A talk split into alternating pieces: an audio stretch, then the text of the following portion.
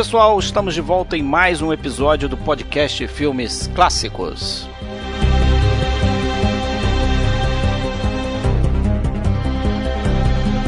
Esse é o episódio número 26 e hoje a gente traz aqui para conversa o filme francês do diretor Henri-Georges Clouzot chamado Salário do Medo, produção de 1953. Né? Um excelente filme francês, talvez dos melhores filmes franceses. Né? Quando se fala em cinema da França, geralmente se fala muito na época da Nouvelle Vague, né? Se lembra muito do Godard, do Truffaut, e não se lembra muitas vezes do Henri Georges Clouzot, que veio um pouquinho antes dessa galera aí, mas que deixou uma obra excelente. E na minha opinião, o ápice dessa obra é justamente esse filme aqui, Salário do Medo, que a gente já vai começar a falar.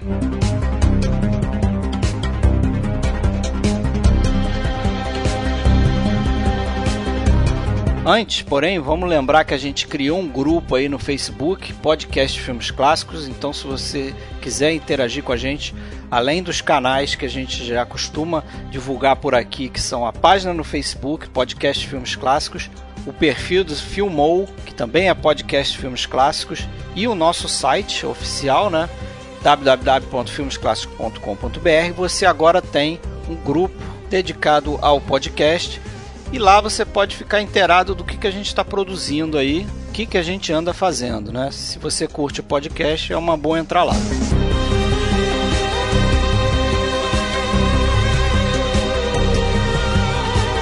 E mais aquele aviso básico, né, de quase sempre, mas muito importante nessa oportunidade aqui, já que esse filme é um filme que traz muitas surpresas ao longo da projeção é importante a gente lembrar que a gente, mais uma vez, não vai se preocupar com spoilers, porque as melhores cenas desse filme aqui vão dar em grandes spoilers, não tem jeito. Então é aquela história. Se você ainda não viu o filme e quer curtir esse podcast aqui, dá uma paradinha, volta daqui a umas 2 horas e 20 mais ou menos, e se ainda tiver interesse de saber, tiver gostado do filme, continue escutando a gente.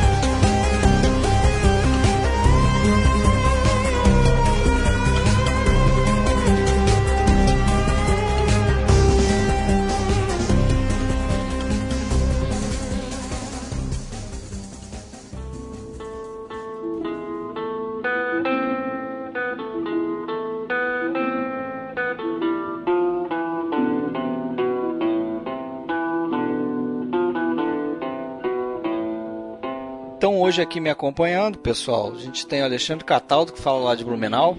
Savá. Temos aqui o Sérgio Gonçalves falando de São Paulo. Tudo bem, Sérgio? Ça va bien? Eu não falo nada de francês, mas eu sou Fred Almeida aqui do Rio de Janeiro. e a gente está aqui hoje para falar do Salário do Medo, né? Le Salaire de la Peur. Francês perfeito, olha aí, francês perfeito. Aceitável, né? Filme de 1953 do Henri Georges Clouzot, que talvez não seja um diretor muito badalado, né? Muita gente talvez não conheça a obra do, do Clouzot, mas pelo menos tem dois excelentes filmes, né? Esse que a gente vai falar aqui e As Diabólicas, que ele filmou em seguida. Né? Esse aqui é uma produção franco-italiana, mas que é um filmaço, filmaço, filmaço. Né? Desde a primeira vez que eu vi, eu assim o classifico. Imagino que vocês também tenham grande apreço por esse filme, não? Ah, sem dúvida. O Salário do Medo é um filme que eu, durante muitos anos, eu quis assistir, porque eu lembro do meu avô sempre me perguntando se eu já tinha assistido esse filme. Já assistiu O Salário do Medo? Ele me falava que era um filme espetacular, mas naquela época a gente não tinha, ele não estava disponível para alugar, então tinha que esperar passar o filme, até que um dia, na, acho que na Rede Cultura aqui de São Paulo, que eles anunciaram, passaram de madrugada, naquelas coisas, eu acabei gravando, né? E, eu me lembro da, da, sensação de começar a assistir o filme, a gente vai comentar isso em mais detalhes, né? De começar a assistir a, a primeira parte do filme, um filme monótono, que nada acontecia. Eu falei, nossa, é. mas por que, que meu avô gosta tanto desse filme, né? Mas até que os motores são ligados e o filme muda, a gente vai chegar nisso. Mas é um filmaço, sem dúvida, concordo. Tanto concordo que a gente está fazendo aqui esse filme, né? O Salário do Medo. Esse podcast, né? Esse, é, esse, é, a gente escolheu esse filme para fazer o podcast e até a gente sempre fala, nunca é demais repetir, se alguém não tiver assistido, melhor assistir antes de ouvir, porque a gente vai comentar cenas, e é uma experiência única assistir esse filme sem saber o que vai acontecer, sem saber o que acontece em cada cena, qual é o destino dos personagens, é uma experiência única. Quando você assiste pela segunda vez, continua sendo um grande filme, mas não é o mesmo impacto de que assistir o Salário do Medo pela primeira vez, vocês não acham? É, eu concordo, e você, Alexandre? Acho um filmaço também, né? Tanto é que a gente estava escrevendo sobre ele naquele nosso projeto de, de livro que está interrompido por enquanto, né? Quem é. sabe um dia. E é um daqueles filmes, assim, que é um, um acontecimento, assim. É não é um filme qualquer que você assiste, esquece. É um filme que você não... Quem assiste não esquece ali de determinadas cenas. A gente vai comentar sobre três ou quatro ou mais cenas aí do filme que é, é, são muito marcantes principalmente ali na, na segunda parte do filme, da, da, jornada em si, né? E então é um, é um filme daqueles e é um filme daqueles que o que marca ele não é, é, não é propriamente um ser de um gênero. Você fica tem até dificuldade de classificar esse filme como se é um drama, se é um filme é, até com alguma conotação política é, porque a, a, grande mola mestre dele é, é, a construção do suspense, né, na qual o Clouseau ali era um verdadeiro mestre, né? Chamado ao, de Hitchcock francês, é, né? Ao, ao nível do, do, do, do Hitchcock, né? É, inclusive então, o Hitchcock é, se sentiu ameaçado, entre aspas, né? Reconheceu o Clouseau como rival depois que viu esse filme aqui que a gente vai, vai comentar, né? Porque realmente a construção do suspense é, a direção dele e a montagem é muito importante nesse filme. E, e tudo funciona muito bem, né? O, o, Sérgio comentou aí, a gente tem exatamente, praticamente exatamente uma hora de filme até os caminhões entrarem na estrada. É, né? exatamente. Né? Com uma hora de filme, eles ligam os motores do caminhão. É, tem é esse detalhe, é uma hora redondo, ele liga o motor do caminhão. Né? E eu lembro que da primeira vez que eu vi essa primeira hora eu tive a mesma reação que você, cara. Uma dificuldade de. Meu Deus, nada acontece nesse filme. É uma coisa complicada essa hora, né, gente? É. Porque é o seguinte, eu acho Mas que. depois, na... quando você revê, isso aí já não passa a ter. É, exatamente. É, o que, é, é, o que, é, é que você entende, entende tá, o que está sendo criado ali. Aquele, aquele marasmo, aquela monotonia é proposital. Né? Funciona ela... como contraponto, Exatamente, né? Porque vem a seguir, porque o que vem a seguir é punk, né? Ela vai fazer um contraste com a tensão que ele vai te deixar depois, aquelas cenas que você não respira, né? Você tá assistindo aqui pela primeira vez, você não respira em algumas cenas. Né? Como ele cria bem essa sua expectativa em relação àqueles caminhões né, carregados de nitroglicerina que podem explodir a qualquer momento. É, é um negócio espetacular, você não sabe o que vai acontecer e o filme muda, ele vira, né? Você fala de gênero. De é, assim, é, eu, eu tenho para mim que realmente, na primeira vez que você assiste o filme, é, você como não sabe o que vem a seguir, é, é, é monótono aquela primeira parte. Agora, depois que você vê o final, se você tiver um dia a, a chance de rever, você vai entender como que aquela primeira parte é essencial para a grandeza do filme. Não seria o mesmo filme, não seria um filme tão bom se começasse com os motores sendo ligados, por exemplo, e tivesse dúvida, uma hora e quarenta. Ou até se começasse lá naquela sala de, de reunião em que eles em que eles estão escolhendo os motoristas, por exemplo, com uns 40 minutos, alguma coisa ali. Se não tivesse aquele, aquela parte chata, aquela parte deles lá presos naquele fim de mundo, né, é, fugindo de alguma coisa, que nesse filme isso não é mostrado, qual foi, qual foram os, é, isso os vai sendo passados. revelado, né? Né? Mas muito, muito ampassant. ampassant né? é. é. Não é uma coisa que é, que é detalhada. Eles, eles vão dando detalhezinhos do passado de cada personagem. É, eles vão mostrando, eles vão, eles vão mostrando uma, assim, uma série de personagens sem perspectivas, né? Num lugar onde nada acontece, monótono, num calor desgraçado, todo mundo sem emprego e sem dinheiro. Né? Isso é fundamental para entender por que, que eles aceitam aquilo e também para criar. Ele tá, a gente não está percebendo isso, mas ele está fazendo um vínculo nosso naquela hora com os personagens que vão dirigir os caminhões. Isso é fundamental na criação da tensão, você saber quem está dirigindo os caminhões. Não adianta colocar qualquer pessoa dentro do caminhão também. Exatamente, né? exatamente. Se começasse já com eles sendo escolhidos sem a gente saber nada deles antes, né? É, a gente não teria essa empatia. Que, aliás, é uma situação até esquisita, né? Porque a gente acaba torcendo um pouco por aqueles homens que em princípio, são todos é, com um passado meio tenebroso e, e, fugindo de alguma coisa, né? Criminoso, é, acho que o único que realmente desperta mais simpatia é o Luigi, né? Que ah, é um sim. cara que está tá trabalhando, ele está doente. É um trabalhador, né? É, é o que desperta. Porque os outros, né? O próprio é o personagem né, do, do Yves Montand, o, o Mario, né? Ele é um cara assim, não tem muito, muito escrúpulo, ele trata mal a mulher que é apaixonada por ele. Então ele, extremamente ele, mal, né? Extremamente trata é, como um cachorro. Inclusive é como um cachorro, né? Ali na, tem a cena onde, onde a, primeira vez que aparece a Vera Clusou, né? Todas as cenas, né? É, é todas as cenas, mas a primeira é muito. É um é, cachorro. Ela tá de é, quatro, um cachorro, o chão. muito se... claro o que acontece ali, né? Se e aproxima ali, dele. É, se aproxima dele. Ganha, faz... ganha um afago na, na cabeça. na cabeça, mas ali é um comentário, eu acho, já do Clusor fazendo em relação a, a, a, como o estrangeiro vê o povo na América Latina, né? Também. Ela é um, um bicho ali, né? É um, um objeto, uma, né? um objeto para ser usado. É como se fosse um cachorro mesmo. É, afaga como se fosse um cachorro. E, e, e é legal também nessa primeira parte é, como ele, ele, ele, ele faz o, o, esse comentário de caráter social e político em relação à empresa que está explorando o petróleo naquela região, né? que se chama Southern Oil. Southern, Southern Oil, Oil Company. Company, que é né, de alguma que forma... dá um caráter, um tom, um tom bem político ao filme, né, de crítica ao americanismo, à exploração. Esse nome Southern Oil Company, ele é quase Standard Oil Company, né, que era a empresa lá da família Rockefeller que explorava petróleo na América Latina. Então já começa por aí, é uma afronta direta. É, e no primeiro plano do filme lá, que tem aquele negócio das baratas, né? Vocês vão lembrar que tem um menininho brincando com as baratas amarradas e tal. É, logo depois, a primeira vez que a gente vê o, um jeep de, dessa empresa passando, eles quase atropelam os, os, Eles já chegam já entrando no quadro, já passando por uma poça, jogando água na cara do menino, quase atropelando uma mulher e um cara. Quer dizer, já mostra o que, que eles vieram ali né, fazer.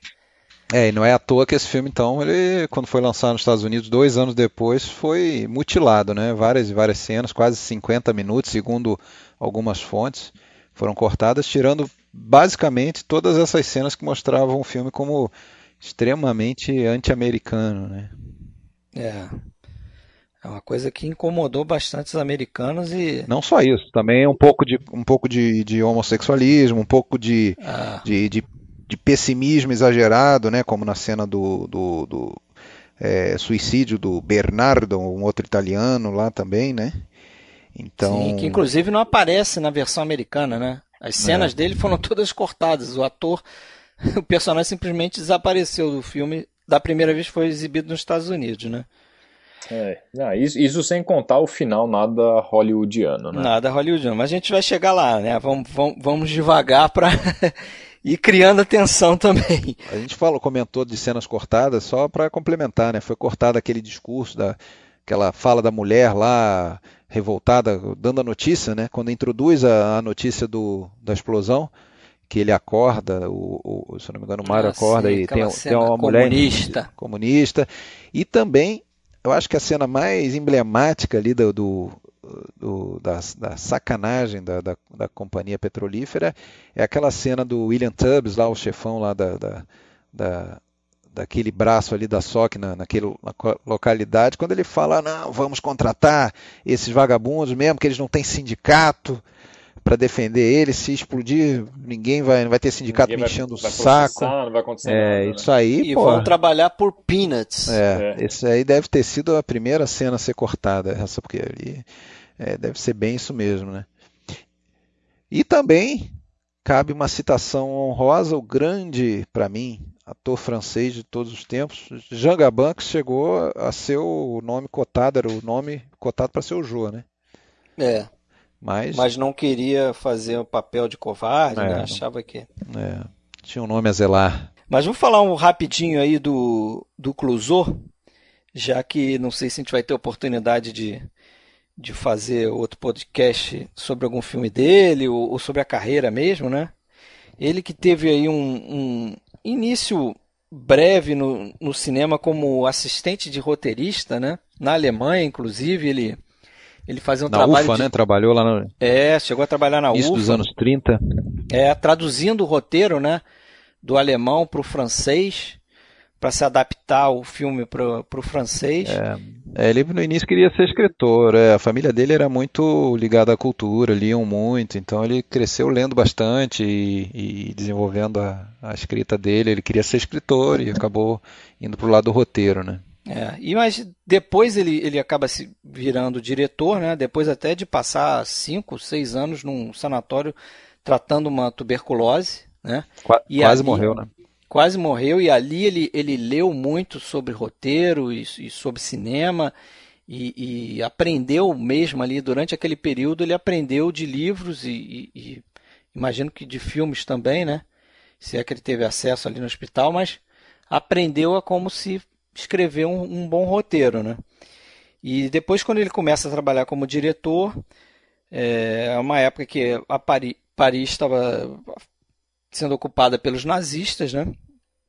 E ele começou, inclusive, a trabalhar para uma produtora alemã, onde ele faz aí o, o primeiro filme dele, que é O Assassino Mora no 21, que já de cara é um filme interessante. Eu vi esse filme algum tempo atrás. É um filme bem bacana. E depois ele faz o Sombra do Pavor, foi como se chamou aqui no, no Brasil, né? Le Corbusier, de 1943, que é um filme que ele consegue desagradar franceses e alemães. né? Os franceses não gostam como ele retrata o, o povo no, naquele filme, os alemães também não curtiram o filme e, e ele chegou a ser banido, né? Chegaram a banir ele. É, na, na verdade tem que lembrar que, que nessa época aí com a França ocupada, né, o governo de Vichy e tudo mais, ele ele acabou trabalhando para o regime nazista, né? Como É. na, na como verdade pessoas, né? É, quando na verdade, sei lá, 70% da, do- dos franceses da época não tinham escolha, não era uma opção. Ou fugia do país, como é, muita gente importante do, do cinema fez na época, né? É, vinha para a América, ou ficava lá e, e trabalhava para o regime. E foi o que ele fez, e, e isso foi uma coisa que pesou muito também, abalou muito ele. Depois foi, inclusive, é, acusado e julgado né, por, como colaboracionista e por isso foi banido já no, no depois da, da guerra, né, por quatro anos. Eu acho que ele não pôde trabalhar. Mas isso aí, esse banimento e também aquele afastamento lá de quatro anos ou cinco anos no, no tratamento, isso deu uma, uma, uma, uma interrompida bem grande assim no, no início da efetivo da, carreira, dele. né? É, deu uma atrapalhada legal. E mais na parte final também acho que acabou sendo mais abreviado com a morte precoce da esposa dele, né? É, a Vera Clusou, né, Que ele cara? tá- parece que entrou num processo depressivo. Com 46 anos, acho que ela morreu. Ela morreu de Um ataque, um cardíaco, no meio da cardíaco, rua, é. cara. Foi um negócio Foi- brabo mesmo. Morreu jovem, né? Inclusive, ela, ela tinha já uns 40 anos quando fez esse filme, né? Ela parece mais nova, né? A filmagem de Salário do Medo começaram em 51, né? Foram filmagens que demoraram cerca de dois anos. hein? Ela tinha, então, ali pelos 37, 38. Mas realmente, é, depois da morte dela ali, prematura, né? é, ele, ele teve uma de- de- derrocada, assim. Ele envelheceu muito rápido. Primeiro ele tentou se fugir, assim, se isolar no, não sei se no Tahiti, em algum, eu acho que ele foi para o Tahiti, se isolou lá, tentou esquecer, mas não, não conseguiu, acabou voltando e ainda fez alguns filmes. Mas é, realmente deu uma abreviada. né? Lembrando que a, que a Vera Clusou foi a brasileira, né? É, carioca, inclusive, né? É, que era filha de um, de um político que tinha assassinado no meio de uma assembleia um opositor. Eita. É, o É, nome dela era Vera Gibson Amado. É. E ela era casada com, se eu não me engano, um roteirista, um assistente. Ela era casada com alguém da equipe lá do, do, do, do É, ela, ela não era atriz, né? Ela era assistente de continuista, eu É. acho. E aí ela largou o marido para ficar com o Clouseau. É, A Vera Clusou era tão complicado trabalhar com ela que a equipe se, se rebarbou lá, né? O pessoal não aguentava mais, porque ela para fazer uma, uma cena simples ela demorava 80 takes e o dia inteiro. E o Romanoff, lá que era assistente, tomou coragem e foi falar com o Clusó. É o seguinte, você tem uma esposa, mas você também tem uma equipe, né? E você tem que tratar bem os dois, né? Não adianta você dar toda né, a oportunidade para ela e, pô, e a gente ficar aqui o dia inteiro em função disso. Então, ele ele fez ele isso. Ele se tocou, né? É, ele fez isso esperando levar um expor, ser demitido, mas para surpresa dele, o Clouseau apenas não falou nada, não respondeu nada, o que para ele já foi uma recado dado. É, uma só que realmente ele daí por diante o Clouseau ficou mais é, é, ligado nisso, né? Então eu achei isso interessante assim. É. E é engraçado falando da Vera Clouseau aí, tem uma cena Justamente a cena que ela encontra o cadáver do cara enforcado, é, enforcado que ela começa a rezar em espanhol e termina em português. Cara, isso, é bizarro, isso? isso é bizarro, eu reparei. É muito cara. engraçado isso. Ela fala as últimas duas ou três palavras, ela fala claramente em português. Sim, sim. sim. É, é, bizarro isso aí, né? Eu acho que é muito forçado também ali o, é, o espanhol dela. Ela se perdeu ali. O filme já é em francês, inglês, já tem inglês, já tem francês, espanhol, ainda vem o português. Alemão, dela. italiano, tem uma porrada de coisa ali. Agora, eu acho que a principal característica do Clouseau como diretor, e talvez até como homem, assim, na, na, na todas as, formas, é a questão do pessimismo, né? Eu acho que é a marca registrada dele, de todos os filmes dele, tirando acho que uma comédia que eu não vi, mas eu, eu sei que foi feita ali no, é, na década de 40. São todos filmes muito sérios. Sérios. O pessoal compara muito com Hitchcock, né? Se compara muito ele como sendo um, um mestre no, no suspense, assim como Hitchcock, mas os filmes do Hitchcock sempre têm tons de humor, né? Muito difícil, tanto é, tanto é que tem um, a exceção, né? O Homem Errado lá, que é um filme sério, todo mundo até cita por isso. É um filme sério do Hitchcock, quando todos têm um, um tom de humor, né? Que dá uma aliviada humor, na tensão. uma ironia para contrabalançar, né? É, Cruzoe era mais sombrio mesmo. Cruzoe né? é totalmente sombrio, né? Agora, vocês acham que esse filme aqui, O Salário do Medo, ele não guarda certas semelhanças com O Tesouro de Serra Madre? Sem dúvida. Por ter aquele início, na, início né? na cidade, e né, eles estão ali também sem ter o que fazer, sim, tem que arrumar sim. um jeito de sair daquilo ali.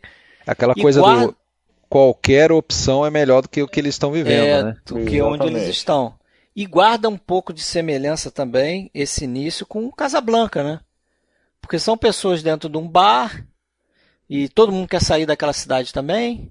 É um bar menos, menos ajeitadinho, né? Não é? Melhor ajeitadinho. Né? Não é o Ricks Bar, né? É o Não, El Corsário, é o Corsário Negro. Negro, né? Aqui. Não, é. Bem menos ajeitadinho, né? Aquela uma é- pirosca é, lá. E não é a Ingrid Bergman, é o, e não é a Ingrid Vera Cruzou, que, assim, cá pra nós, hein? Eu acho que pra, Como atriz. Pra, pra mim é o ponto fraco do filme, é a Vera Cruzou, hein? É. Ele, ele escreveu esse papel para ela, né? Isso não é, tem no livro. O personagem né? não existia, né? O livro, inclusive, é de um cara chamado Georges Arnaud, né? Que era um francês que vivia na América do Sul, né? É. E o roteiro, aproveitando para falar do roteiro, o roteiro é escrito pelo próprio Clouseau e pelo, e pelo Jérôme Geronim. Que, que era nada, irmão dele, né? Que nada mais era o irmão dele. Se chamava, na verdade, Jean Clouseau. E tinha esse nome aí pseudônimo, artístico, é. né, esse pseudônimo, e, e eles vão é, fazer alguns filmes juntos, né? As Diabólicas também, roteiro dos dois. Pois é, e só para finalizar aí que você estava falando do Clouseau, né? Ele é unanimidade, assim, todos, todos os depoimentos que a gente escuta, nos extras aí do, do, do Blu-ray da Criterion que eu, que eu tive acesso uh, é unanimidade que ele era um tirano no set, né? Ele era muito, muito, muito mandão e, e autocrático. Exigente, exigente. Né? Ele chegava a fazer coisas realmente até vis, assim, com os atores. Tem um caso da Brigitte Bardot no filme A Verdade, né? Que é um bom filme também. Que tem uma cena em que ela teria que tomar tomar pílulas para dormir, alguma coisa assim, mas evidentemente que era só a personagem, né? Não, mas ele ele trocou lá o que ela ia tomar e deu para ela realmente dois sedativos fortes, assim, que ela precisou fazer lavagem estomacal. Puts. Então ele tinha ele tinha esse, essas coisas assim, essa, essas paranoias assim de, de, de dar realismo e, e tratava mal mesmo os atores, né? Ele devia se dar bem, não sei se chegou a conhecer, mas ele devia trocar uma ideia com o Kubrick, né, nesse sentido. Que também era outro doente nesse aspecto, né? É, Essa obsessão de conseguir os atores. É. Do Kubrick, a gente tem destacado isso bastante, né? Ele era da linha ali, né? Eu achei interessante que o irmão dele até fala, né, no, no, no numa entrevista que, pessoal, no início ele era, ele, ele era ele foi taxado de, de, de ah, simpatizante do, do nazismo. É, depois, lá na época do Salário do Medo, chegou nos Estados Unidos, ele foi considerado comunista e por isso o filme também sofreu alguns cortes. Mas só que ele não era nem nazista nem comunista. Ele não era, ele não tinha ideologia. Ele era Henri Clusotista. Ele só queria, ele só queria saber dele, do, do, dos ideais dele, fazia tudo por aquilo. E dane-se os outros. Duro, hein? E o Clouseau vai morrer no, em 77 em Paris, né? Antes ele quase chegou a fazer um filme pornô. né? Chegou a ter um projeto de fazer um filme pornô, mas a coisa não foi para frente, ainda bem, né? Imagina, o cara ia fazer isso acho que em 74 e três anos depois ele ele faleceu. Ia ser o último filme do cara, ia ser um filme pornô, ia ser um, um filme meio decadente, né? É, lembrando que ele fez, ele também gostava muito de flertar com documentário. Ele, ah, sim, fez ele, o Mistério de Picasso. Fez o Mistério é muito tinha... bom, né? Muito bom tinha feito um documentário no Brasil, eu não sei se chegou a completar, mas ele veio para o Brasil, no ano que ele casou com a, com a, com a Vera, Clusou, ele veio para o Brasil... É, ele foi impedido de filmar, na verdade. Passar a lua de mel e veio para fazer um filme de ficção, acabou virando documentário e acabou se interessando muito por candomblé, vivia no, nos terreiros, enfim. É, ele, não... Parece que ele queria fazer um filme sobre favela, né? É. E o governo brasileiro não, não deixou. Não, né? não queria essa parte do, do Brasil retratada num documentário, que seja, né? E aí acabou que a coisa não, não foi para frente, foi o que eu acabei lendo. Agora, esse filme aqui você já falou aí, né? Levou dois anos para ser feito e muito por conta do, do, do, clima, né? Eles filmaram no sul da França e ali chove muito, então pô, os sets não ficavam de pé, as gruas iam para o chão também, eram derrubados, os veículos falhavam toda hora. Eles tiveram que parar as filmagens, né? Por coisa de uns seis meses, por aí, né? Pararam as filmagens e voltaram no verão seguinte, né? E, e segundo uma entrevista até do Michel Romanoff, que foi um, o assistente dele nesse filme, a equipe era reduzidíssima, cara. Era de 16 a 17 pessoas ali no, no, no nas locações, né? Fazendo o filme. E isso, para você ter uma ideia de como isso é pouco, cara. O meu curta da faculdade, junto com o Marcelo, que a gente dirigiu para a faculdade, quando a gente fez cinema, tinha por aí, cara. Se não tinha mais. Um curta-metragem. para você ver como é que vocês são ruins, né? Vocês tinham tudo pois isso é, fizeram um tinha tudo isso e fez um filminho bem tosquinho. Aí o cara vai lá e faz o salário do medo, né? Mas só que para suplantar isso ele trabalhava 24 horas por dia, né? O bicho de, de madrugava, acordava todo mundo. Ele tinha equipe profissional, né? a gente tinha ali um monte de entusiastas ali, pessoas estudando cinema. Mas 16, 17 pessoas no set de filmagem, isso não é quase nada, cara. É bem pouquinho mesmo. E a gente tem aí os, os, os atores, né? Fala aí do Yves Montand, o Alexandre.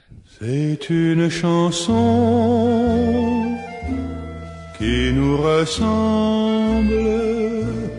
Toi tu m'aimais et je t'aimais. Ah, Yves Montand. Yves Montand realmente é um cara que eu sempre admirei. Ele era, na verdade, italiano de nascimento, né? Com dois anos a família migrou para a França e começou a cantar no início dos anos 40. Foi descoberto pela Edith Piaf, né? Que já era famosíssima. Chegou acabou, a ser amante dele, né? Isso, acabou, né? Abraçando o rapaz e, enfim. E deu, e ele, claro, né? Gostou de que ele deu uma impulsionada na carreira dele, né? E começou a atuar também nos no 46, se eu não me engano, acho que a, As Portas da Noite, Portas Marcel Carnet foi o primeiro filme dele. Não Mas é, é um uma... papel bem pequeno. É, é um papel pequeno, não é uma atuação boa, ele era considerado um mau ator. E realmente ali, ele próprio fala que foi fundamental trabalhar com o Clouseau. Foi quando ele deu uma evoluída grande, acabou se tornando no final considerado um bom ator, né?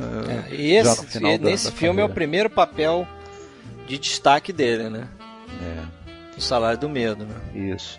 E ele também é...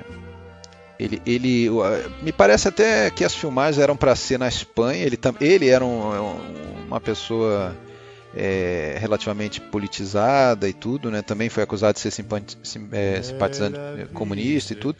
E parece que as filmagens seriam na Espanha. O Clouseau queria filmar na Espanha, mas ele se recusou por conta lá da, da, da ditadura do, do, do, Franqui, do Franco, né? Franco, né? Então. Ele e a esposa também, né? Aquela Simone Signoret, que é, também era politizada e também bateu o pé.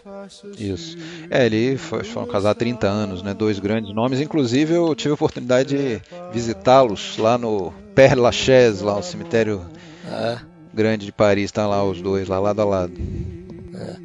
E aí, completando o elenco aí, né? Os outros dois motoristas, o Peter Van Eyck, que, que é alemão, a gente não falou do Jô, né? Do, do Charles Vanel. Ah, o Charles Vanel, é verdade. Tinha esquecido dele, pulei dele. Charles Vanel que eu, me vem à cabeça o personagem dele no Ladrão de Casaca, né? Que ele faz aquele dono do restaurante lá, né? Que é amigo do, do, do personagem do Cary Grant. Né? É, ele é bem experiente, é, já estava atuando desde a década de 10, né? Acho que 1918 foi o primeiro filme dele. Ele é um ator muito bom, né? Eu gosto até mais da atuação dele do que do próprio Yves Montand, esse Salário do Medo. É, a guinada que ele precisou dar né, na, na, na, na característica do personagem, que começa como um, um chefão, né, um, um cara malvado e gangster, e, né, praticamente, né? Um gangster, né? E termina como um, é, uma mocinha, né? Como ele até o, o Mário chama ele, né? parece uma moça, né? De, de, de, medroso que não conseguia nem dar mais um passo, assim, né? Se borrando todo. É, eles fazem a gente acreditar naquela imagem que ele passa quando desce do avião, né? Com aquele terno. Você fala, agora tá chegando um cara poderosíssimo. Aí você descobre que ele não tem um gato para puxar pelo rabo, ele também tá atrás de dinheiro, tá desesperado, tá fugindo de alguma coisa, né? Então é. É, eu, eu, eu não sei, não sei, não lembro nem se isso é falado ou induzido, mas me dá a impressão que ele era um, um gangster. Um, um... Não, então, fala é, que ele fazia fica, contrabando, né? E fica subentendido, né? e fica subentendido, embora não mostrado, né, que ele que ele acaba matando, ele dá um fim, mata, ou enfim, no porque inicialmente ele não tinha sido selecionado para dirigir o caminhão. E o cara que deveria dirigir não apareceu e ele aparece bem na hora. Então fica subentendido que ele deu um fim deu um sumiço no cara para poder dirigir o caminhão né? É então boa coisa não era né? É até até só abrir um parênteses aqui eu acho que a gente pode citar bem rapidamente ali uma uma outra versão desse mesmo romance lá de, é, de 77 o comboio do medo que é um filme razoável, mas se for botar do eu lado gosto, a lado. cara. É um eu filme, não considero eu, razoável, não. Eu sabe? acho além de razoável. Eu acho, que, eu acho um filme muito bom. Eu assisti esse filme eu não coloco no nível do, do, do salário do medo. Exatamente, se você vai comparar. É, é, difícil você colocar né, no nível porque é uma refilmagem, mas eu acho que assim, é uma versão que me surpreendeu positivamente, porque assim, é extremamente digna, tem cenas memoráveis, né? Ele aquela cena não, na ponte. A cena sim, na ponte, sim. aquela ponte pense, é uma coisa. Assim, Como a gente, a aquilo, gente né? revive aquela expectativa com a explosão dos caminhões, quando você vê pela primeira vez o salário do medo, quando você assiste esse filme, que é do William Friedkin, né? É. Então você revive tudo aquilo. Ele tem Isso. um início Não, diferente, é um ele, aca ele acaba optando por mostrar o passado. Eu, eu dispenso aquele início. Aquele início eu acho meio caído no filme. É, isso, isso que eu, é, é, eu chamei, eu, eu citei esse filme justamente para comentar isso. É um, pode até ser considerado um bom filme, é um bom filme e tal, mas é um outro filme, entendeu? Eu, eu, eu não gosto de, de, de nem de, de é, colocar lado a lado e dizer que é uma refilmagem, até porque, não, na verdade, é, é, é tão diferente, é muito diferente. Justamente começa dali que você já vê é, cada um dos quatro no seu país lá fazendo a, né, o, mas, o, mas eu acho, cometendo mas eu acho que isso que acaba tornando esse filme mais interessante, porque ele ser simplesmente uma refilmagem e mostrar a mesma coisa, não. Ele deu um enfoque diferente. Então ele mostrou o passado dos personagens, é, ele mostrou. Imagina que não existisse o salário do medo. Você não sabe para onde que aquilo vai caminhar também, como que aqueles destinos vão se, vão se cruzar. Então ele mostra os personagens cada um envolvido numa situação completamente diferente e de repente tudo converge para dire direção, né, para pilotar aqueles caminhões com, com dinamite, no caso lá. Né? Então, eu acho que é, é uma forma bem, bem criativa de, ser, de trabalhando o mesmo tema, tanto no início como no final, ele acaba revisitando aquilo que o Clouseau tinha feito de uma forma diferente. O final também é de uma forma diferente. É, o resultado é o mesmo. O resultado né, é o mesmo, mas assim. é um assim. desfecho, eu achei um desfecho inteligente, sem fazer exatamente da mesma forma, mas é muito interessante é. como acontece. E é um filme muito bem dirigido, atuado. O Roy Scheider no papel de protagonista tá, tá muito bem. Foi um filme que, olha, eu fiquei impressionado. Eu fiquei realmente impressionado. Ele acho que só não é mais bem lembrado porque existe o Salário do Medo, que é o, o original, enfim. Sempre ele vai acabar sendo comparado, não tem jeito, né? Mas quem não viu, vale a pena correr atrás e assistir também. Já que, já que estamos falando de remake, vocês sabem o que eu vou falar, porque eu vi esse filme. tem um plágio. Não Aí é plágio. que é um né? remake, para mim é um plágio, né? Porque nem cita a origem, nem cita a adaptação, que é o filme de 1958, feito nos Estados Unidos, um filme B da Warner Bros. chamado Violent Road. Não tem nem nome em, em, em português, né? Mas seria Estrada Violenta. E é um filme com, com um ator meio canastrão, mas que fez alguns filmes no ar, aí o Brian Keith. Esse sim é um plágio, porque eles pegam a ideia, o filme já meio que começa ali, o cara chegando na cidade e já caindo dentro do desse esquema da, da companhia. Tem uma companhia também que, que não tem nada a ver com petróleo, os caras lançam é, é, foguetes e, e, precisam transportar o combustível do foguete de um ponto A para um ponto B. E, e, tem umas coisas diferentes interessantes que são três caminhões e, os, e cada um deles leva um líquido diferente e os três têm que chegar juntos porque não, não pode um só chegar, porque não vai dar a mistura lá e não, não vai resolver a situação. Então os três caminhões têm que chegar juntos, são seis é, é, pessoas né, dirigindo os caminhões, dois em cada. Agora, você começa a assistir aquele filme e sabendo que o filme é americano, da década de 50, foi feito em 1958, você sabe que no final, né? tudo vai se resolver da melhor maneira possível, vai ter uma maravilha, todo mundo vai estar bem, que é justamente o que acontece e isso é totalmente decepcionante, assim, é um filme que esse, esse você considera dispensável, então? Eu considerei dispensável. É, é interessante é. de ver como os caras copiaram, eles adaptam. Vamos riscar aqui cenas, da nossa né? lista, então, Sérgio. Vamos riscar isso. É, então não vou assistir essa porcaria, já que eu falei. Pode riscar. Agora, tem cenas interessantes, cara. Como o cara dando uma voadora numa pedra que cai lá de cima.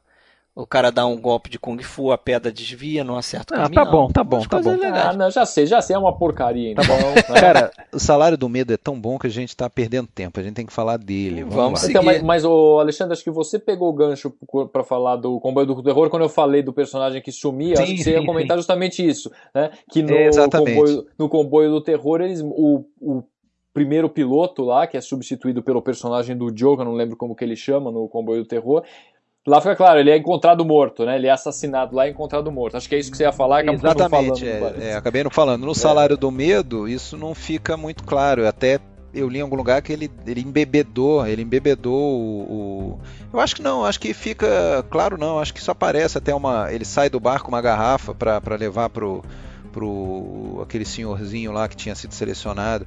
O americano. É, em princípio ele vai embebedá-lo apenas. Outra coisa que não fica claro também, que fica claro no filme do Friedkin, é a explosão do caminhão, que ele ele explica por que, que o caminhão ah, explodiu. É, eu ia comentar isso né, nessa cena, que eu acho que foi uma cena que eu lembro quando eu assisti a primeira vez o Salário do Medo, eu achei excelente essa cena, por quê? porque ele não cria aquele suspense de falar alguma coisa vai acontecer com esse caminhão, né? Então, de mostrar, isso me chamou a atenção. A gente é pego de surpresa naquele momento, o cara tá lá os fazendo personagens a barba, estão relaxados. Personagens, os personagens estão relaxados, o cara tá enrolando um cigarro ali, e de repente vem aquele, aquele vento, aquela explosão, você fala, se você é pego de surpresa tanto quanto eles, né? Tanto quanto eles você é pego de surpresa. Fala, caramba, explodiu o caminhão, mostra aquela fumaça, explodiu, você é totalmente pego de é, surpresa. É, você, você vê pelo. Você vê o, a, o fumo dele voando, né? Exato, exato. Que ali tem uma, uma afronta física, né? Porque claro. primeiro tem o. Né? Quando o, você vê um, o deslocamento trovão, do um relâmpago, primeiro é... você vê o relâmpago, né? Depois você escuta o deslocamento do ar, que é o som lá chegando e é o trovão. Ali não, primeiro tem o deslocamento do ar, depois você vê o clarão. Agora, eu andei lendo que parece que tem uma explicação lógica que poderia ser aplicada né, no porquê que o caminhão explodiu, né? Porque no filme não, a gente não sabe. Mas acho que não importa também, né? É, não importa, não importa. Qualquer buraco, qualquer coisa aconteceria. Eu lembro justamente quando eu estava assistindo que eu pensei, a cena normal que a gente estaria acostumado a assistir é eles mostrariam a roda, eles mostrariam um buraco, eles te preparariam para é, aquilo como que Hitchcock faria, né? Que é o que acontece justamente no filme do Friedkin, né, o comboio do terror. Ele começa a mostrar a roda, ele mostra, o pneu estoura, o caminhão. É uma cena muito bem feita, é muito bem feita. Ele mostra e mais ou menos até dá um gostinho de você descobrir o que tinha acontecido é. com aquele outro caminhão. Não sei se vocês tiveram essa impressão quando assistiram, mas você acaba vendo o que aconteceu, mata a sua curiosidade de saber como que o caminhão explodiu. Uma cena muito bem feita, mas é a, é a forma mais usual de fazer. Né? Mas voltando à explicação que eu li, que poderia ser uma explicação é porque logo antes é, de acontecer essa cena, tem aquela cena onde eles explodem a pedra, né? Tem uma pedra no meio do caminho e eles sim. destacam lá um galão de nitroglicerina, usam um pouco da nitro, nitroglicerina para explodir aquela pedra. E muito provavelmente, quando eles retornaram com o galão para dentro do caminhão, né, eles devem ter retornado com o galão para dentro do caminhão, é, aqueles galões, eles deviam ser. É, é, lógico que aqueles galões deveriam ser cheios até a boca ali. Né? Porque você tem um, uma menor quantidade de ar e menos chance da coisa ficar ali se deslocando, né? É possível, é possível que seja isso, sim. Aí ele. Mas é aquela coisa, é uma especulação, é, mas seria especulação. uma explicação lógica, né? Lógica, mas o que a gente sabe é que o caminhão, depois eles chegam no mesmo ponto, veem que a marca do, do, dos pneus acaba repentinamente, é, ele decolou o caminhão literalmente, arrancando árvores e tudo mais. Então, enfim. É, ah, e aí gera outra grande cena.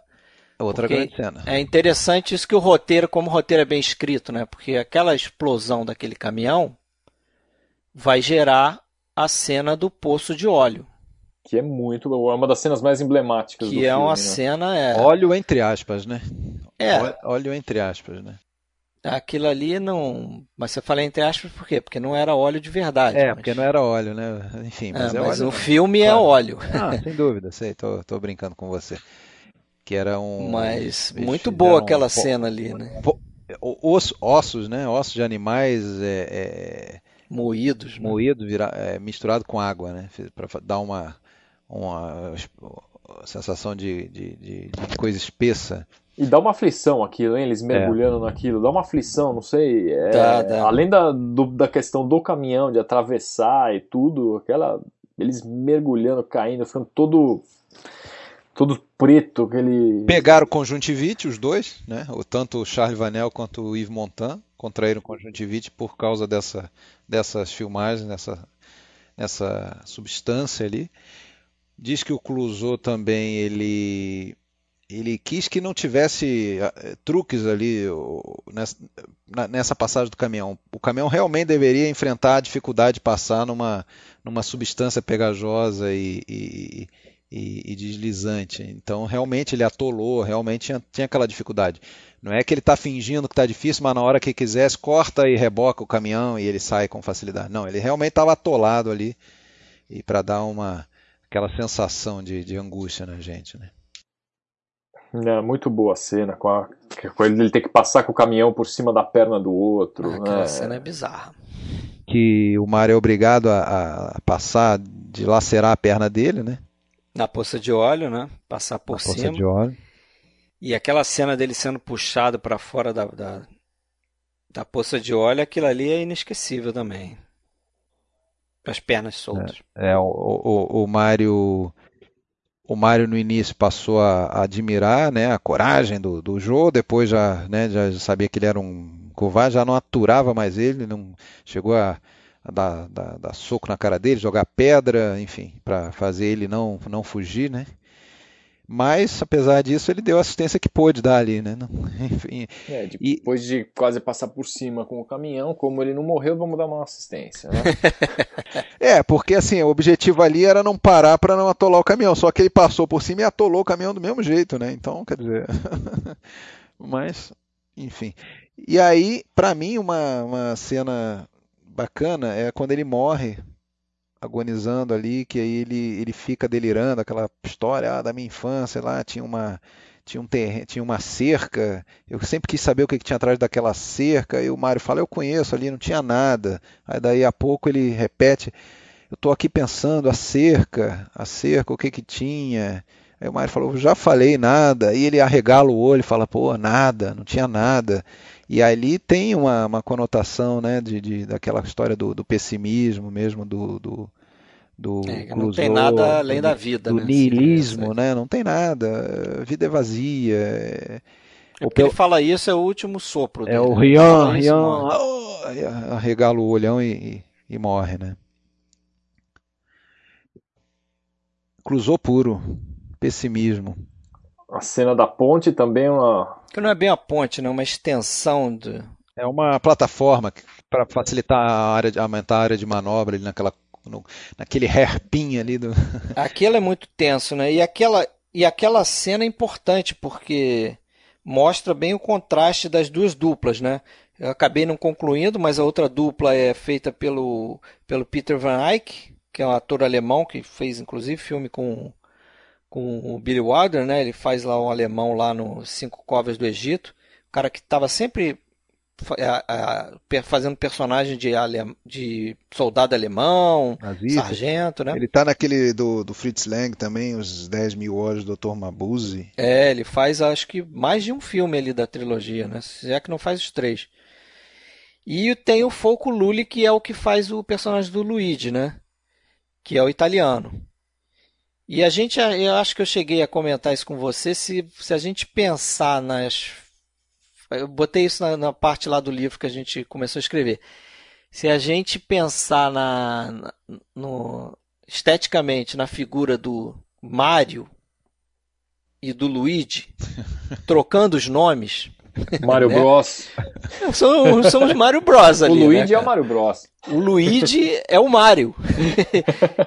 e, o, e o Yves Montan alto daquele jeito, o esguio e tal, parece o, o Luigi, né? No, no jogo, né? É uma daquelas viagens, né? Eu cara? acho que é viagem, mas talvez não seja, né? Talvez o, o cara fosse fã do Salário do Medo e botou esses nomes, por que não? O, o Luigi Baita é coincidência, né? né? O, o Luigi, é igualzinho. É igualzinho. É, que é o Mario, né? Que é o Mario, que seria o Mario trocado Bros. os nomes, mas mas é bem parecido, né? Mas fala aí, qual é a principal cena do Folcolule no filme que você adora? Qual que é? A principal cena do Folcolule? É, que, que dá quase um tom de musical ao filme. não recordo não, cara. Lá na taberna? O ah, do... sim, porra. Dois para Gomer. Essa cena é peraí, sacanagem. Peraí, peraí. Nem lembro da cena, peraí. você tá falando que eu adoro. Peraí, canta de novo que nós vamos batucar também, que os outros todos batucam. Agora, tem uma coisa, né? Vamos fazer também uma outra parte, né? Uma coisa que está muito é, subentendida, ou pelo menos insinuada em alguns momentos do filme, é até uma questão da, da amizade tendendo talvez para uma situação até de, de homossexualismo. Que, que volta a dizer, como já falamos em outro episódio, ao falar isso não quero ninguém tá é, é, reprovando, é só é, é só é, até chamando a atenção como que no que em um filme da década de 50 essas coisas tinham que ser bem subentendidas, não era, não poderia nunca estar tá expresso nada disso, mas a gente vê vários, é, pelo menos dois triângulos ali, né? Tem um triângulo do do Mario com a Linda e depois da chegada do Joe ele passa a tratar ela pior ainda, né, para passar todo o tempo com, com, com é, o inclusive, inclusive tem a cena lá que ele fica meio que pedindo pro Joe pra sair com ela. Não, deixa eu sair com ela. Não, aí ele fica fazendo charminho. Ah, você quer ir? Pode ir, não sei o é, quê. É, aquilo, pô, é tri é. triângulo amoroso puro. É, é. E tem também o do Bimba, né? Do, do Bimba não, desculpa, do Luigi, que ele divide lá um, um cafofo lá com, com o Luigi e leva um dia o Jô lá. O Mario, né? O Mario divide é, com o Mario. E, o, e aí o, ele meio que troca o Luigi pelo, pelo Jô. Chega o, Lu, o, o Luiz chega a dizer para ele, poxa, a gente tem se visto pouco, né? Você tá sumido e tudo. É. Não, e... e é engraçado que ele, ele tá lá fazendo a comida, né? Ele que faz a comida, como se fosse um casal ali. É, aí ele põe o, e põe o outro para fora de casa quando ele empresta a calça dele pro, é. pro Jô, né? Então, assim, é uma... e eles ficam bravos, assim. Entre... Uma coisa que eu achei tocante ali no, no desenrolar é que eles meio que fazem as pazes depois da explosão da pedra, né? Na, é, praticamente na última, na última, na última é, na última vez que eles se veem, né? Porque depois cada um vai pro seu caminhão e, e, e o caminhão do, do, do Luigi do Bimbo explode. Então ele, vamos dizer, não, não morreu brigado, né? Isso aí eu achei interessante, assim, fez, fez, fez as pazes. E se alguém tem, tem alguma dúvida ainda a esse respeito, né, tem a cereja do bolo que é aquele lencinho no pescoço. Ah, o, len... o lencinho no pescoço que até teve, teve criança aqui em casa que viu o filme comigo e falou: pô, mas peraí, isso é muito gay. tá. Mas bom, uh, agora, e tem uma outra coisa que fica expressa, que é uma cena na, na no caminhão do, do italiano e do, e do alemão. Do Bimba, né? Que eles falam, ele chega a falar, agora eu não, sei, não lembro qual dos dois, mas eu acho que é o. É o Bimba. O Bimba fala que não gosta de não mulher. Gosta de mulher, pô. Mas aí você não, quatro, não fica então? claro se ele não gosta de mulher, tipo, ele é um misógino, ou se ele não gosta de mulher porque ele é homossexual. Eu não. Eu, eu até até Bom, sabendo. Ele chama, ele chama Bimba, né? Bimba realmente. Eu não sei o que a gente está discutindo aqui. É. Mas volta... voltando à seriedade aqui do filme, é, cena final, diz aí. Cena final? Bom, mas peraí, é. calma. Você já tá pulando pra cena final? Pô, a cena final é sensacional. Já tá pulando pra cena final? Nós não vamos falar. Nós, nós não vamos ah, mas falar. acho que aquela cena da ponte ainda merece alguns comentários. Eu também acho, é. Eu acho que. Eu acho. Me dá a impressão, assim, tecnicamente é uma cena perfeita. Eu imagino como deve ter sido difícil fazer. A gente vê aqueles deslizamentos laterais, a movimentação é. da ponte. É, eu não sei se. Eu não, não li nada, não vi sobre a, a, forma que eles usaram, mas não, eu não tenho impressão de que existem maquetes ali. Não, não ele não fez é. aquilo na real. É, pois é. Aquilo foi na real, a ponte existia mesmo. E ela se movimenta, aquela movimentação lateral, o caminhão desliza. Como você ter controle o sobre O buraco ali que é criado é real. Cara, eu realmente, eu realmente não consigo entender. Eu, eu, eu, eu quase chego a acreditar que é mentira o, o que os caras falam ali no, no, no na, na, entrevista e tudo, porque realmente é muito perigoso. É, Só não me diga que eles falam que tinha nitroglicerina de verdade no caminhão. Não, isso pelo... Eu imagino não. que não. Isso não, isso não. Isso Mas não. agora eu tô pensando no episódio que a gente fez do Exorcista e tô lembrando das histórias do William Friedkin, né? Era o cara certo para fazer o... uma outra versão dessa história, né? Porque o Friedkin, o Clouseau devia ser tão maluco feito o Friedkin, cara é, fazer diz, essas coisas. É, diz que a ponte existia mesmo, estava condenado, os caminhões tinham 13 toneladas é, e não, não tinha como ensaiar aquilo, que era muito perigoso. Né, então eles nem ensaiavam, contrataram lá um, um motorista, lá um AS do, do, do, do volante para para fazer aquilo. De, e aí o caminhão realmente quebrou o primeiro ali, que aparece ele quebrando um pedaço, uma, algumas tábuas e a, atolando a roda. Aconteceu aquilo mesmo, de verdade, e esse motorista foi embora, falou que não queria mais. Aí o assistente de direção é que assumiu lá o volante.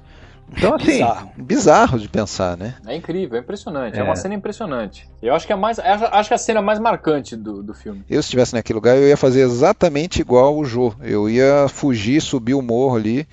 Entendeu? Ficar escondido atrás de uma... Essa cena é importante também por causa disso. Porque, primeiro, que mostra que o, o cara ali já chegou no. Né? No limite, né? No limite, o Jô. E também mostra como a dupla que a gente achava que ia ser a dupla que ia funcionar melhor, que são dos franceses ali, né? Até tem esse lado pessimista do Clouseau. Ele está fazendo um filme de, de, gente da terra dele ali, os dois franceses se unem, e do outro lado você tem um alemão e um italiano, né? Isso depois, anos depois da Segunda Guerra Mundial. Tem, tem comentários aí também, né? Só que o alemão e o italiano eles são, se dão melhor ali naquele momento ali, né? Eles se unem enquanto os outros dois se afastam legal ali naquela cena. E aí, os dois que já eram amigos, né? Eles já se conheciam antes. É. É, na verdade, o, o, o, italiano e o alemão, eles têm, a, vamos dizer, entre aspas, né, a seu favor, É a questão que o Luigi aparentemente já está condenado, né, pelo médico por causa daquele cimento no pulmão. É um cara que já estava sabendo que não tinha Mais muito tempo de vida. Então ele não estava, ele estava curtindo ali, né? Ele estava relax, relax. E o alemão ele já é altamente pessimista por natureza. E o tempo todo ele fala que também já está preparado para morrer. Ele se barbeia, né? Depois da, da, explosão, pouco antes de morrer, né? Ele morre se barbeando praticamente, né? Acho até que talvez tenha sido isso que explodiu o caminhão, não sei. É, ele apesar de alemão, ele foi prisioneiro dos nazistas, isso, né? É, ele fala que já passou então, de já tinha sofrido bastante ali também. É, né? Então ele até fala, ó, se for para morrer, eu quero morrer apresentável, né?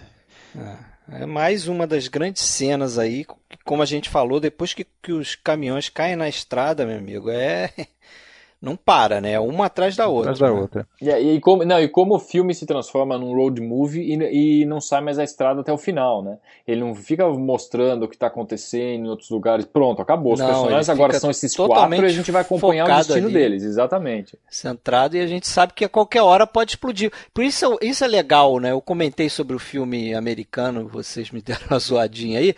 Mas é legal comparar porque você vê que no, no, no, a tensão criada nesse filme aqui, no Salário do Medo, é justamente porque a gente sabe que a qualquer momento realmente isso. Qualquer um ali pode morrer. É, até, até falaram assim: ah, peraí, eu quero saber por que, que o caminhão deles explodiu. Na verdade, isso não me, não me assola essa dúvida. O que, eu, o que, na verdade, eu queria saber é como que os dois não explodiram já o tempo todo, do início. Porque. Como, é, como eles chegaram tão longe. É, né? como que chegaram tão longe? Porque, porra, eles passam em buraqueira, em tudo, tudo, tudo treme. Ele fala que não pode tremer, mas daí a pouco treme um monte lá e é, não se, acontece se nada. For, se a gente for xiita, né, a, a cena do da extensão lá da ponte, da plataforma, o caminhão treme direto. Ali, Não, mas então, é exatamente isso. A gente, a gente compra a ideia, quando eles estão partindo e recebem as instruções, a gente compra a ideia de que eles não podem ter o menor tipo de, de, de, de, de tremedeira. De ali, trepidação né? ali, né? De trepidação, é, faltou a palavra. Ele já começa a mostrar isso entanto... na tensão dos caminhões sendo carregados, né?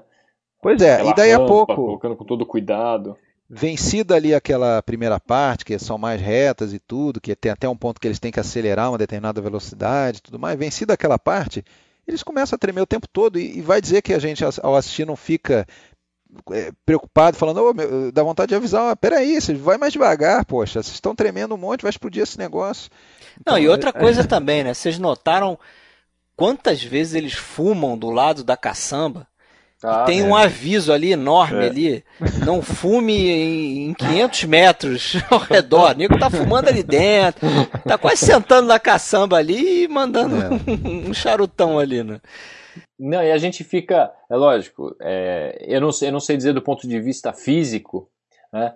Do ponto de vista físico, o quão fácil seria explodir essa nitroglicerina, mas ele te deixa totalmente tenso, até na, naquele começo, quando ele fala: olha, a gente tem que ir bem devagar, ou então passar de determinada velocidade. Isso tem realmente sentido do ponto de vista físico, porque a partir de uma certa velocidade você transmite menos a vibração, né? É. A vibração do, enfim, dos pneus, pelos amortecedores e tal. Então você imagina o que é você ter que dirigir um caminhão lotado de explosivo, mas tem que acelerar, chegar a passar uma certa velocidade para você não explodir. É, porque aí se tiver alguma situação que tem que frear, já era, né? Pois é, pois é. E é uma ideia, né? Já que a gente citou outros dois filmes que se inspiraram claramente no, ou no livro ou no próprio filme, Salário do Medo. Outro que a gente tem que lembrar que se inspirou certamente foi o Velocidade Máxima, né?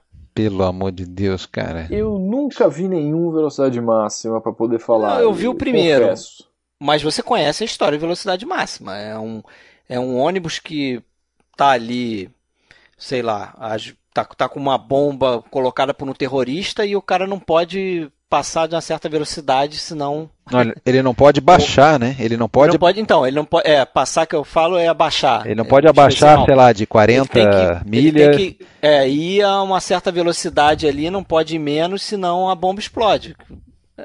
Uma ideia chupada daqui, né? Certamente. É, pode ser, pode é, ser. Possível, possível. Toda a cara, né? Pode ser. Mas e a pedra? Vamos falar da cena da pedra. O que, que vocês têm para comentar aí? Eu, eu acho sensacional ali aquela. Sim, sim. É, ali é, eles acharam, eles acharam na, na, lá onde estavam filmando, né? Que era o sul da França. O Fred já comentou. Camargue, né? O nome do, da localidade ali. Eles acharam uma pedra ideal ali, que é uma pedra de um tamanho tal que iria bloquear a estrada. Só que levaram mais duas semanas só para puxar aquela pedra para o lugar correto, né? Então, férias, vai todo mundo para casa, enquanto coloca a pedra. E aí eles tinham medo de fazer aquela, aquela, aquela explosão ia ser feita realmente, eles iam explodir a pedra de verdade, né? Para aparecer no, no filme essa situação. E, e, e tinham medo de causar avalanche, cair mais pedras lá de cima, né? Então eles primeiro usaram um produto que não seria uma explosão tão grande assim, não aconteceu absolutamente nada, a pedra continuou inteira. Só lá. É uma fumacinha. É, então eles tiveram que realmente usar um produto mais forte. E aí, na filmagem dessas cenas, mais uma vez se revela aí a, a o temperamento é, obsessivo do, do Clouseau, né? Porque é, ele ele posicionou a, a câmera dele num determinado ponto para pegar aquela a, a, não, não propriamente a explosão, mas aquela chuva de pedras ali, né, que, que, que, que se seguiria. E, pô, ele voou pedra para tudo que é lugar, menos onde ele tinha posto a câmera. Ele ele ficou furioso, ele ficou doido, brigou com todo mundo. É, as pessoas, pô, não é, como é que a gente vai saber, né? Isso é questão de sorte, a gente não tinha como prever qual era o lugar certo. Coisa que, aliás, ele também teve um ataque de fúria na cena final, né? Porque ele ele queria que o caminhão caísse de um determinado jeito do precipício. Mas isso, não, mas espera, mas espera um pouquinho. Aí isso das, das, das pedras que não, não caíram onde ele queria, depois ele se vinga, né? Ele faz a desforra, porque na cena do filme as pedras caem em todos os lugares, menos em cima do caminhão cheio de nitroglicerina. É verdade. Então, Mas assim, a tensão é criada incrível, né? ali. Incrível. Não, ali você fala, a gente descobre naquele momento que tinha água, né? Que não era nitroglicerina nos outros, né, porque é, in- é absurdo a quantidade de pedras que caem, é uma chuva de pedras e o caminhão passa incólume. Não, Né? e detalhe é que ainda no finalzinho dessa, desse, dessa sequência tem uma pedrinha que vem Isso. descendo o morro. Quase acerta o galão o ali. galão galãozinho que eles assombrado, deixaram é. ali, aquele, aquele que depois ia explodir lá, pelo que eu entendi, né? É aquele que tinha sido É. tirado. É, muito boa essa cena da pedrinha desse. E o, e o Jô surtando ali, né?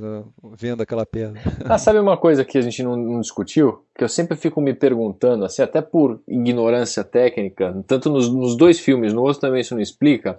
é, eles precisavam do, do explosivo para apagar o incêndio né, naquele poço ali de petróleo.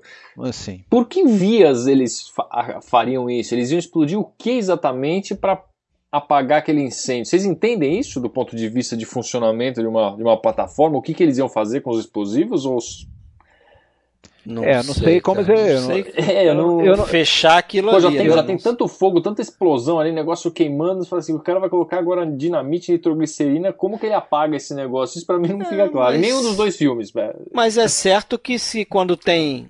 Eu não sei também fisicamente, mas eu sei que. Não sei se serve como analogia, mas quando se tem uma queimada muito grande floresta, geralmente se combate fogo com fogo ali, né? Mete uma, um outro fogo na. Não, acho que ali o caso é, assim. acho que ali o caso é você remover o oxigênio, tá? Se você tem uma explosão daquele, a gente viu o que aconteceu quando explodiu lá o outro caminhão, né? O deslocamento maciço de, de ar que é a quilômetros. Então ali, se der uma explosão muito forte, vai, vai dar um, vai criar um vácuo que vai apagar ah, o fogo.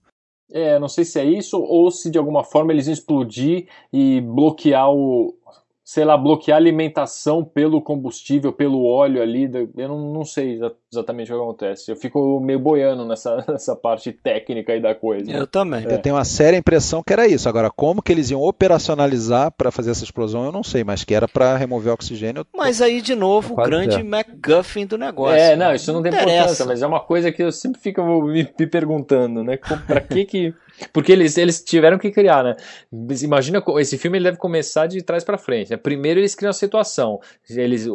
com- é, explosivo precisando ser transportado, criam suspense, ok, agora vamos uma- criar uma história em volta disso, por que, que esses explosivos precisariam estar é, no caminhão, sendo transportado de caminhão, até no filme de 77, tem a história do helicóptero, né? Que não poderia ir no helicóptero porque não o helicóptero acaba, acaba, acabaria balançando e explodiria, não teria como, então tem que ir no caminhão. Aliás, que caminhões, né? No filme de 77, os caminhões são podres, simplesmente podres.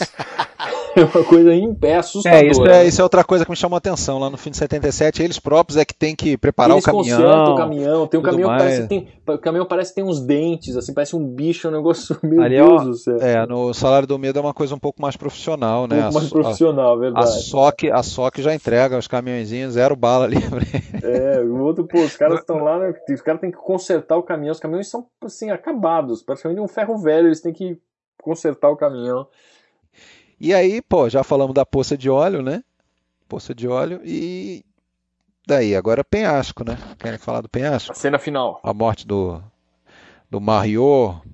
A morte do Mario. Que eu, porra? eu, eu dou gargalhada toda vez que eu vejo aquela cena. Cara, eu fico puto com aquilo. eu, eu, eu, puto. eu não, eu acho, porra, muito boa aquela Não, cena. não, eu e- acho muito boa, mas eu, eu fico puto, porque aí eu, eu esqueço que eu tô vendo um, um filme de ficção e naquele momento o cara trata mal a mulher, o cara deve ser um bandido e tudo mais, mas eu tô, tô torcendo por ele, fico feliz que ele Não, eu tô chega. torcendo por ele Porra, também. Vai se ferrar, Mas eu tô, eu, eu tô torcendo ficar- pelo Clusô também. Precisa entendeu? ficar sambando o caminhão ali, cara. É, Porra. isso, isso é uma coisa que. Eu acho assim. A morte dele mostra justamente a hora que o cara relaxa. Isso é uma coisa real, né? É. Da vida real. A hora que você passa a tomar menos cuidado, você se expõe a perigos. Mas assim, ele. Ele faz por merecer, né? Como é que Abusou. ele vai dirigir um Abusou. caminhão, seja lá que qual for o caminhão, em qual estrada, mesmo sem estar com explosivo, dançando, sambando com o caminhão daquele jeito, é um negócio. Não, totalmente Pois é, irresponsável. pois é. Mas eu, eu, eu, eu, eu vejo por, por fora e eu fico pensando a coragem do Clusô de, de fazer um final É, assim. isso dá a impressão daquela cena. Quantas vezes você vê um final assim? Isso dá a impressão que é aquele final alternativo, né? Que hoje em dia entraria só na cena, nos extras. E, É, no DV é. nos extras do E é DVD. do filme. Ali nada mais é, ali nada mais é do que Clusô sendo Clusô, né? Pessimismo. Pessimismo, É pessimismo. pessimismo. E aí fala do caminhão agora. Porque ele só tinha um caminhão para fazer aquilo ali, né? Então, só ah, tinha. sim, sim. Durante a produção toda, ele- eles deviam estar trabalhando com os dois únicos caminhões. Eles não deviam ter outros substitutos para aqueles dois caminhões que tem no filme, né? É, eles foram, eles foram em outros lugares da França para escolher os caminhões ideais ali para o Clouseau queria um caminhão bem alto e tudo mais, né? É, Mas eram únicos. É. Então, para fazer aquela cena ali, Botou cinco jogou o câmeras, caminhão pela, pela ribanceira, amigo. Adeus. Bot- Filma é. uma vez, botou cinco câmeras para filmar aquela cena, né? cinco câmeras, E ele exatamente. queria, ele achava, ele imaginava que o caminhão ele ia sair da, da estrada, ia rolar lateralmente e depois ia despencar, né? Mas não aconteceu isso, o caminhão meio que já, já embica e já cai. E ele ficou doido. Mas aí não tinha jeito, né? Teve que engolir aquela Não, ali. mas é uma boa cena, funciona bem. Não... É uma ótima cena, Uma uma, ótima cena. cena. Inclusive tem vários cortes ali na cena, né? O caminhão cai, ele vai cortando. E o- vai dizer que o Spielberg também Sim, copiou no- no, no encurralado. encurralado. Aquele caminhão que cai fazendo. Como se fosse.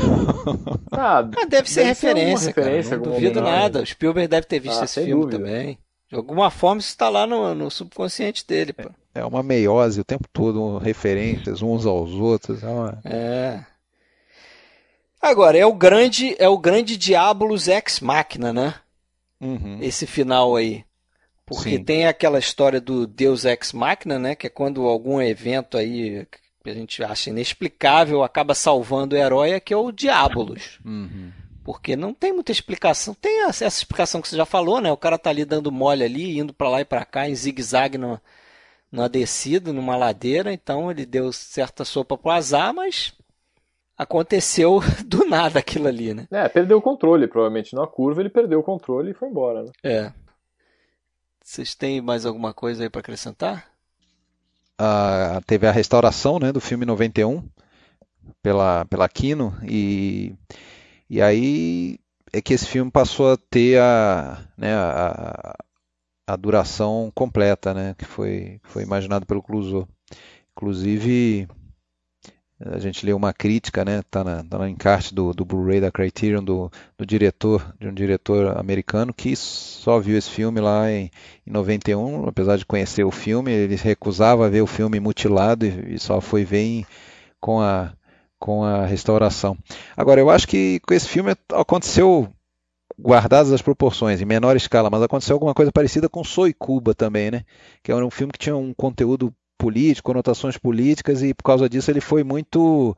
É, sofreu muito preconceito. Mas com uma bela de uma ressalva, né? Com uma bela de uma ressalva. Esse filme foi quarta bilheteria na França Sim, no então, ano que foi lançado. Não, é, é isso então, que eu tô assim, falando. No Soy Cuba foi pior porque desagradou nos dois lados, né? É, A- e ali não chegou não. a ali- ser lançado massivamente. é, né? ele fez muito sucesso na França. E, e eu acho que na Europa também, porque se você for ver, esse foi o primeiro filme a ganhar a Palma de Ouro Ah, sim. Isso é e importante. ganhar o Urso, de Ouro em Berlim. né? Ganhou os dois prêmios e ganhou também o BAFTA como o melhor filme de, de qualquer nacionalidade, de qualquer Sim. origem.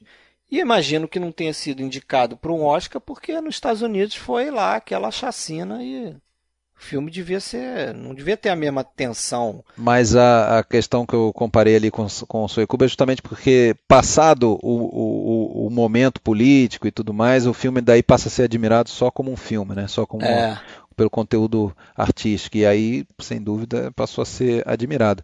Agora, ainda é muito comum, se você abre aí pelos fóruns para ler as críticas do, do- dos usuários, ainda é muito comum. Eu, eu até copiei uma aqui que me chamou a atenção, né? E, e é um exemplo desse, desse, disso que eu vou falar.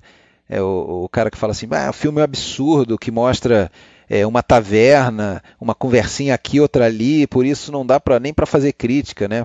Aparece um, é, gente pobre conversando em espanhol, em francês, quer dizer, dá para ver que esse cara só viu a primeira parte, ele não conseguiu superar, Não seguiu adiante. ele não mas ele conseguiu estava superar. reclamando o que eu não entendi. Ele está reclamando que o filme não acontece, só fica nessa. É um filme, é um filme absurdo, eles ficam só numa taverna, lá numa, num vilarejo, uma conversinha aqui, quer dizer, Não, então esse aviso, passou então. atestado, esse passou um atestado de que não viu, o, o- não superou a chatice do início É. e não foi adiante. É. Ah, tem, tem, tem duas coisinhas que eu queria comentar. Primeiro, onde é que passa a história, hein? Não estou falando onde foi filmado, mas O onde que se passa a é história? na Guatemala, Pois é, é o livro. O livro é na Guatemala. Vamos mas lá. lá eles falam em Tegucigalpa, que é a capital de Honduras. É, Tegucigalpa é a capital de Honduras, mas continua. Mas não tenho certeza se é Honduras também, não fica claro e não importa também, porque aquilo ali é uma metáfora para as cidades Aparece latinas. o aeroporto onde pousa o avião São Miguel de las Piedras. San Miguel Las Piedras. E que belo era o aeroporto aquele. É, Las Piedras é, um o nome da aeroporto, cidade. São Miguel Las Piedras, ou Las Piedras, e Las Piedras é no México, tá? Eu pesquisei, São Miguel Las Piedras, não é só Las Piedras, é San Miguel Las Piedras. Só San que- Miguel Las Piedras, É. sim. E então é no México. E em outras fontes a gente vê falando de México. Mas tem um aeroporto? Não sei, Chama- deve ter. Agora, é estranho ali para ser México, né? Você vê hum, é, uma população negra é, não, que não, não, não que fica não- claro. que eu não acho que se, acho que tem mais Agora, a cara livro de, é Amé- Guatemala. de América Central. É. No livro é Guatemala. Isso, mas pouco importa também, né? Só tô Não falando importa. como curiosidade. É uma metáfora ali para qualquer cidade latina explorada pelos americanos. E quem mais chupou cena desse filme, já que a gente falou que talvez o Spielberg e outros? Cita aí. Essa aí você tem que citar, Fred. Vamos lá. Formiga. Eu não, você que pesquisou. Formiga. Ah, essa todo mundo sabe, né? Mas temos que comentar, né? Pra, senão alguém vai achar, ah, os caras não sabem, não falaram isso.